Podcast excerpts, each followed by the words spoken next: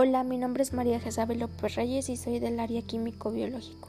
Y les voy a presentar mi reflexión que yo la titulé Sin corazón. Tras muchas generaciones, los seres humanos no hemos tomado conciencia sobre la importancia que tiene la biodiversidad. Debido a ella depende garantizar un equilibrio de todos los ecosistemas de todo el planeta. Incluso nosotros dependemos del equilibrio y de su estabilidad de ella para poder sobrevivir. Pero la principal amenaza para la biodiversidad somos nosotros, los seres humanos, que con acciones malas la destruimos. La destruimos con deforestaciones, incendios, basura, la casa,